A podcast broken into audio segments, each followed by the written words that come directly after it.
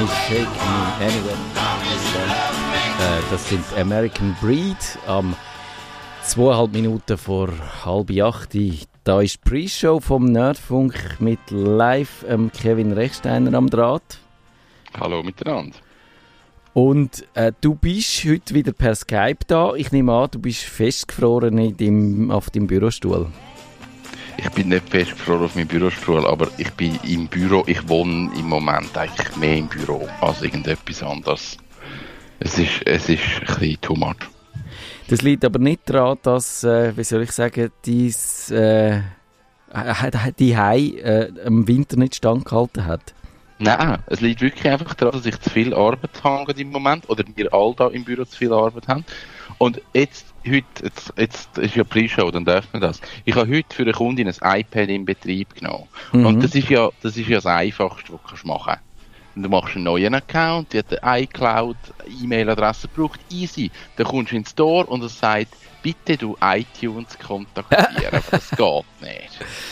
Hast du schon mal am Apple Support angerufen? Das ist der Horror. Ja. Dann, dann, dann hast äh, wenn sie ein iPad haben, sagen sie ja. Dann sagst du ja. Und ist mein Fehler. Ui. Und dann kommt immer die gleiche Frage. Wenn sie ein iPad haben, sagen sie ja. Ich denke, hey, so doof bin ich jetzt auch nicht. Und dann kommst du irgendwann in den Support und die sagen dann, ja, haben sie das probiert, haben sie das probiert? Und dann habe ich ihr gesagt, ähm, ich glaube so First Level können wir gerade überspringen, das habe ich alles gemacht. Ja. Und dann hat sie gesagt, ja, sie müsste irgendetwas zurücksetzen, hat nicht funktioniert, dann wieder eine Viertelstunde in der Warteschlaufe. Dann kommt irgendein iTunes-Spezialist und sagt, jetzt geht's. Weiter, Aha. läuft. Aber so. ohne, ohne, ähm... ohne Erklärung. Ist einfach so. Wir haben etwas müssen machen. Ja. Vielleicht liegt es am Vollmond, vielleicht liegt es am Wetter, vielleicht liegt es an irgendetwas, aber, oder auch einfach, äh, ja.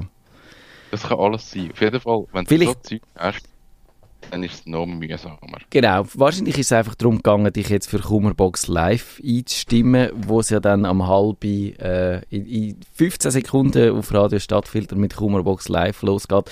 Wahrscheinlich macht das das Universum oder wer auch immer da uns die äh, Sachen nie bremst, dass wir merken, wie es ist, auf der anderen Seite zu sein. Wieder zurück auf Feld 1. Genau. Nerdfunk. Herzlich willkommen zum Nerd Nerdfunk.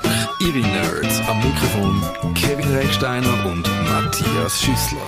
Das ist die Sendung, wo sich mit Computer beschäftigt, wo einfrieren, wo aber nicht unbedingt wegen der Kälte einfrieren, sondern wegen schlechter Software, weil ein Bit oder Byte irgendwo quer sitzt. Das ist Kummerbox Live mit euch Nerdpeitschen auf Radio Stadtfilter. Kevin, äh, müssen wir über das Wetter reden? Ja, eigentlich müssen wir über das Wetter reden. Weil ich bin eigentlich mega froh, dass es so kalt ist. Genau, du hast deinen Wohnwagen ausprobieren, ob der das vertreibt oder ob der äh, auseinandergeht, wenn sich das Holz verzieht und so. das ist so.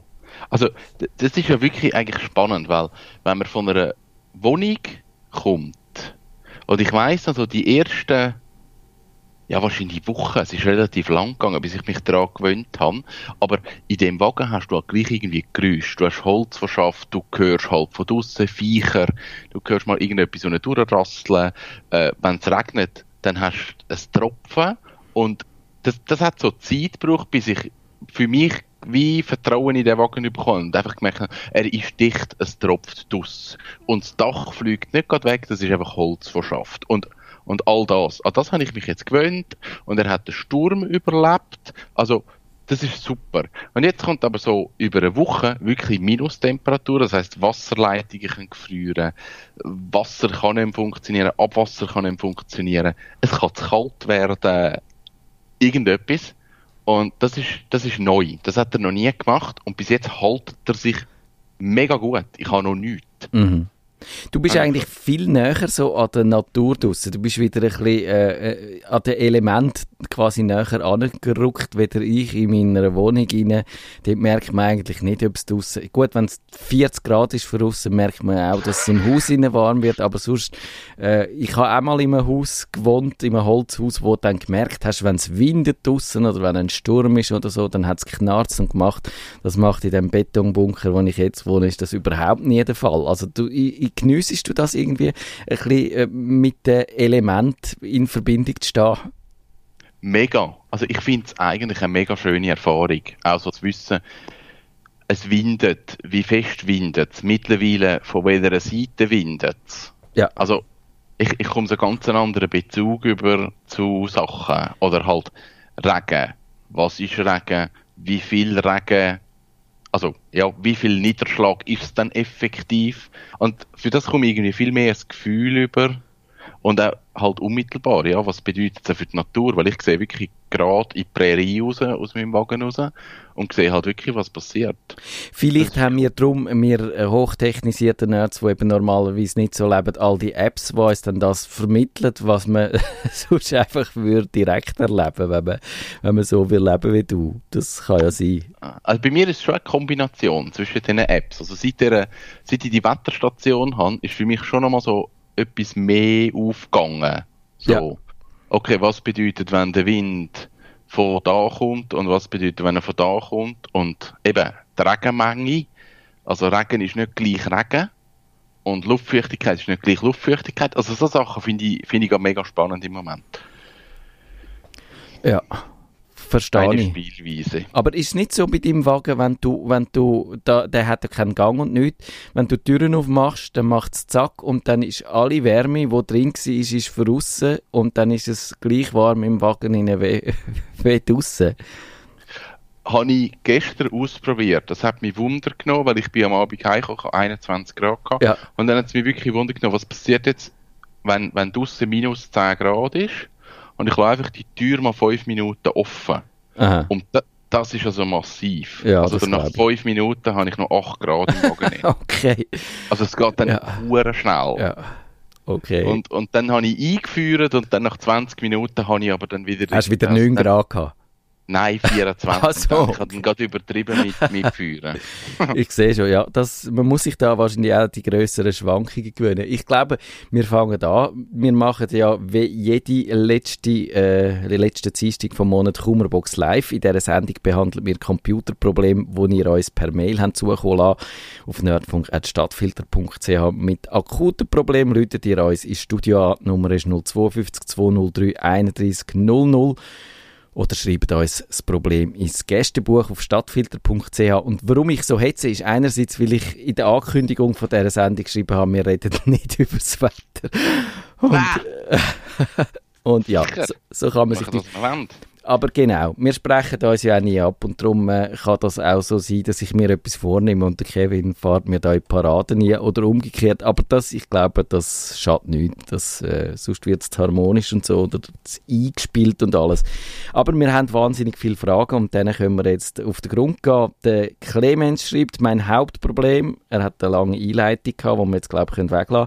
Mein Hauptproblem ist folgendes, mein freies Speichervolumen schrumpft tagtäglich weg so innerhalb sechs bis acht Monaten glatt 10 Ki- Gigabyte. Freies ist kleiner als 13 Gigabyte. Mein Eindruck ist es, was? Mein Eindruck ist, es ist Datenmüll von Browsern. Ich habe noch MSXP. Und jetzt müssen wir irgendeinen Soundeffekt haben, nämlich wah, wah, wah, wah. Oder Weil, der Zonk. was ist der Song? Können wir den Zonk haben? Der Zonk ist, ist das, ah, der, ist das der Preis ist heiß? Nein, ich weiß nicht, was der Zonk war. Du hast können irgendwie sagen, du, du wählst Tor 1, 2 oder 3 und dann hat es ausgeschlossen und dann hast du irgendwie das, was hinter dem Tor war, hast können gewinnen. Und wenn du nicht gewonnen hast, ist, eben, ist der Zonk-Sound gekommen. Aha, okay. Den müssen Nein. wir haben. Den müssten wir haben für so Sachen, weil was ist das Problem bei dieser Frage? es ist Windows XP.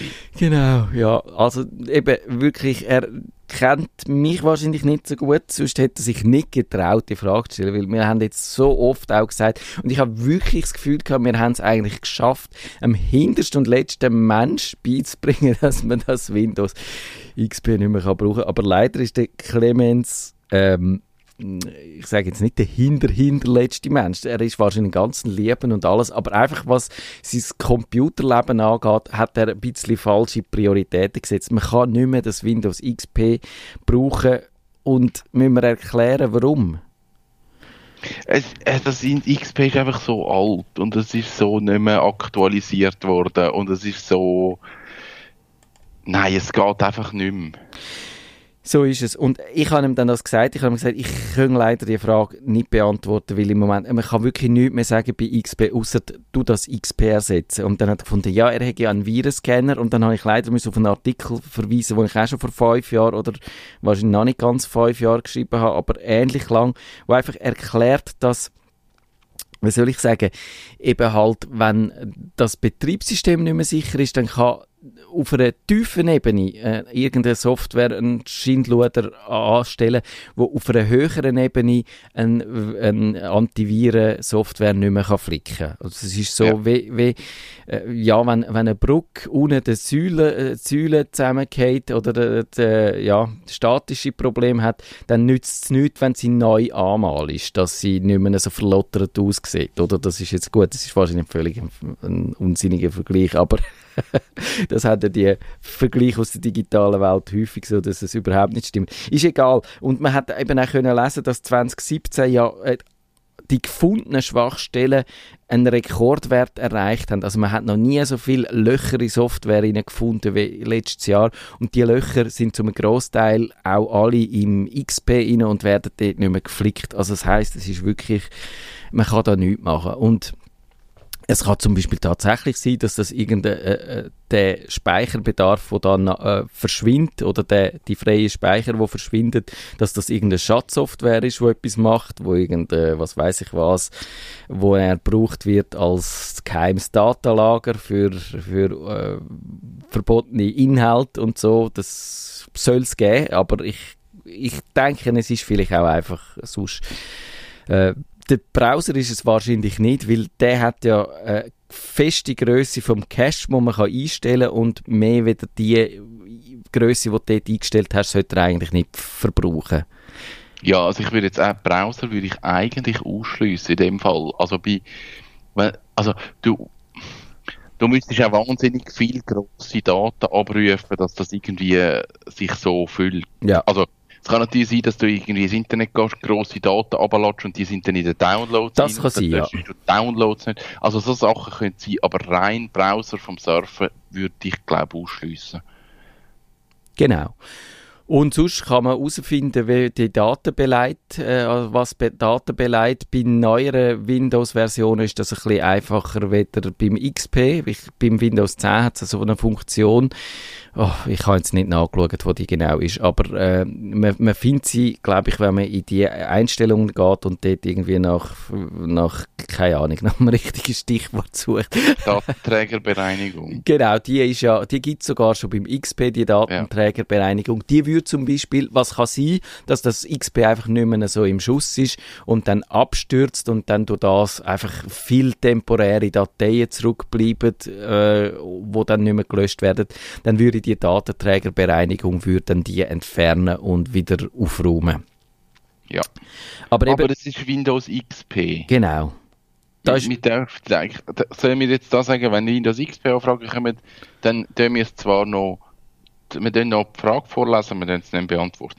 Ich glaube, das ist wahrscheinlich so. Das muss man wahrscheinlich wirklich so machen, weil, weil wir würden ja dann den Eindruck erwecken, dass man das Problem wirklich kann lösen kann. Aber wahrscheinlich kann man das gar nicht. Es kann gut sein, dass das die Ursache äh, nicht mehr behebbar ist, weil eben einfach das XP äh, nicht mehr reparierbar ist und nicht mehr zu bändigen ist. Und darum äh, ja, ist das, glaube ich, legitim, die einfach zu sagen, nein, wir müssen uns irgendwo beschränken auf Software, die noch aktuell ist, die noch unterstützt wird, wo man auch davon kann ausgehen dass wenn dort wirklich Probleme drin sind, die vom Hersteller behoben werden, dass die vom Hersteller auch behoben werden. Ja. So einfach ist es. Der Kresimir sagt, das spricht man wahrscheinlich ganz anders aus. Es hat so ein S mit einem umgekehrten Dächli drauf, und, aber ich weiß nicht, wie man das ausspricht. Ist, ist es dann nicht ein Sch? Ist es dann? Ich bin nicht sicher. Das ist jetzt also ein gefährliches Halbwissen. Ja, es könnte sein. Es kann auch sein, dass dann das, wenn das noch gefolgt ist vom Ah, I oder so, dass man es noch nochmal anders. Ich würde auch sagen, das ist wahrscheinlich Crashmir oder so, aber eben, da wissen wir dann nicht so genau Bescheid. Der hat das Problem und er hat gesagt, er sei quasi in seiner Familie der Schüssler. Das heißt, er muss anderen Leuten. Das finde ich aber eine schöne, eine schöne Bezeichnung. Ich weiß der nicht. Schüssler der Familie. Genau. Das Ja. Schüssler der Salze. Oh, schwieriges Thema, schwieriges Thema. Aber ich weiß, was du meinst, genau. Also eben, er hat gesagt, er, hat gesagt, er hätte so äh, 20 E-Mails auf einen Schlag von seinem Provider bekommen. Alle hatten denselben Inhalt mit kleinen Abweichungen. Es handelte sich um eine E-Mail, welche man bei falsch eingegebener Adresse OE üblicherweise erhält.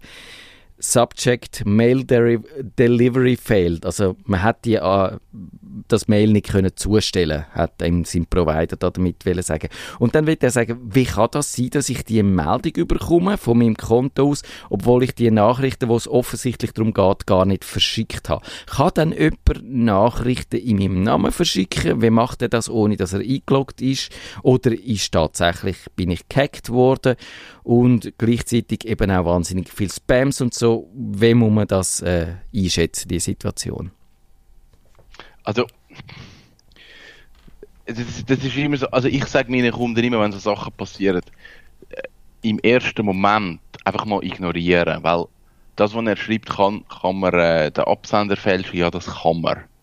Also es gibt sehr oft die Situation, das haben auch Kunden von uns, dass du sogar von deiner Mailadresse Mails überkommst. Ja. Also es steht wie die Fehlermeldung, dass, dass du hast die verschickt und kommst die gleichzeitig über. Das gibt's, weil das ist alles irgendwie preisbar und dann ich, ich weiß zwar technisch ehrlich gesagt nicht genau, wie es läuft, aber ich nehme an, das ist einfach irgendein, ein, der liest einen Wert aus und definiert den Wert als Absender. Genau. Und dann verwünscht es dich halt und dann hast du Pech gehabt.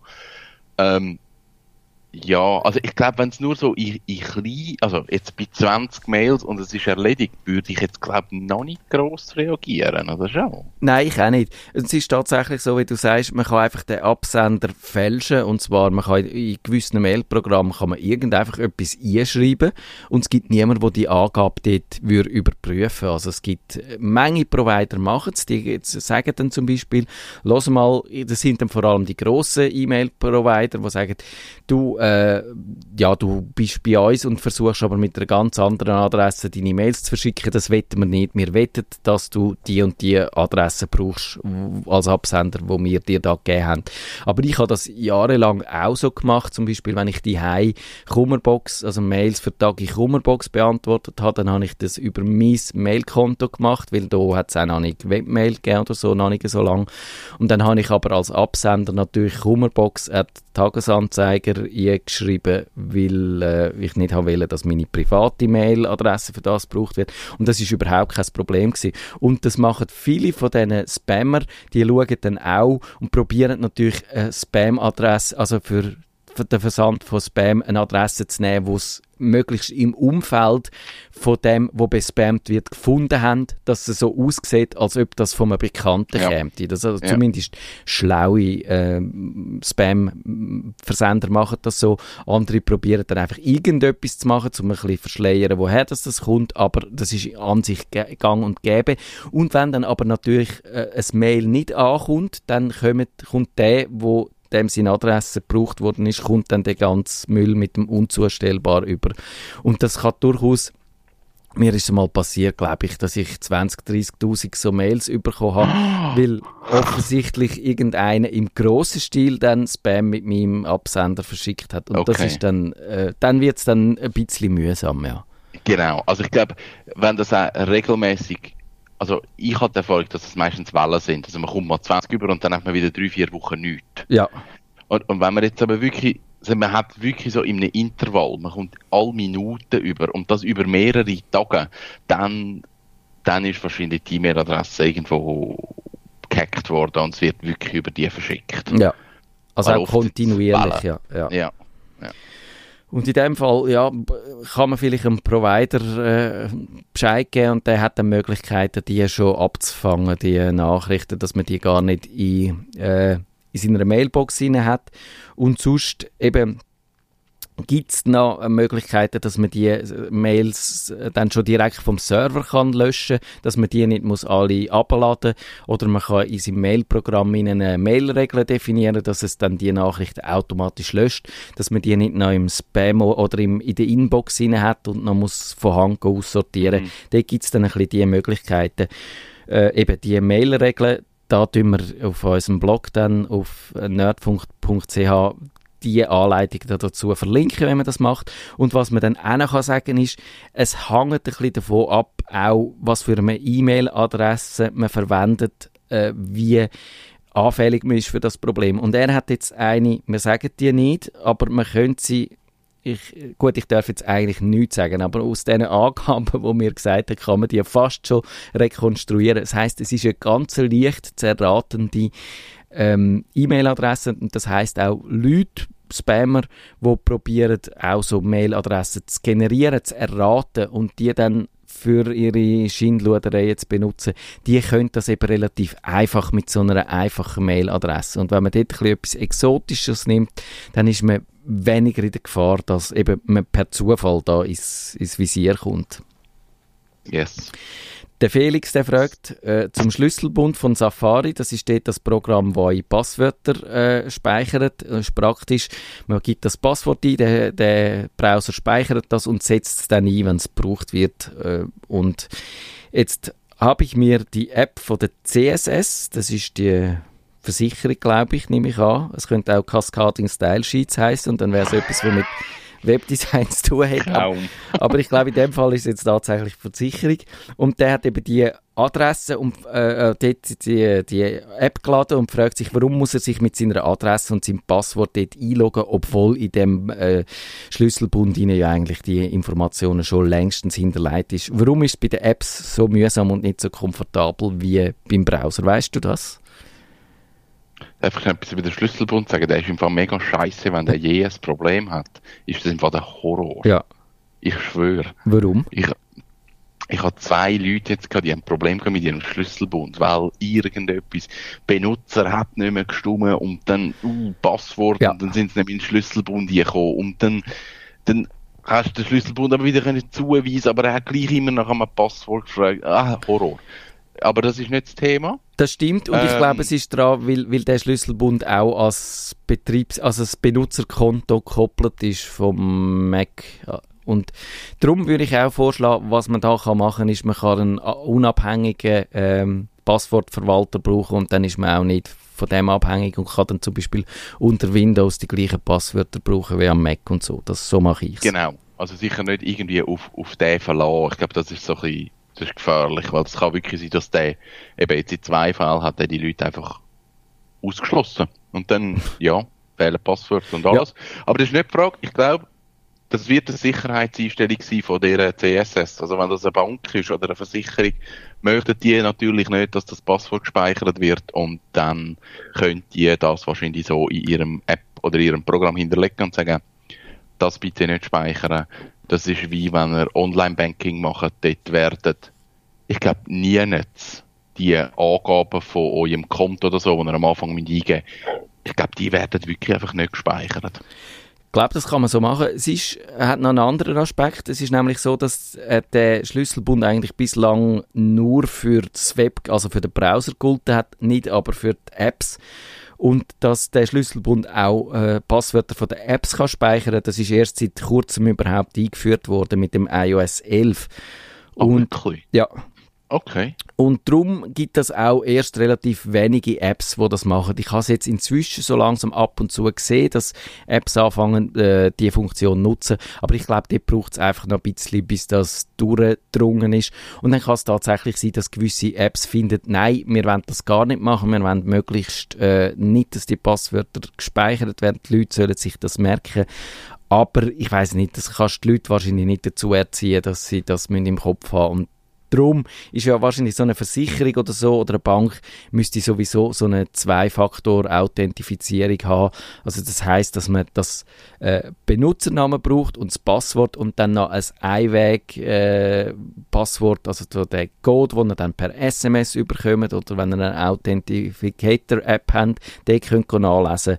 Das wäre, glaube ich, so der, der State of the Art ab und zu. Oder mhm. im Moment, ja. Ja.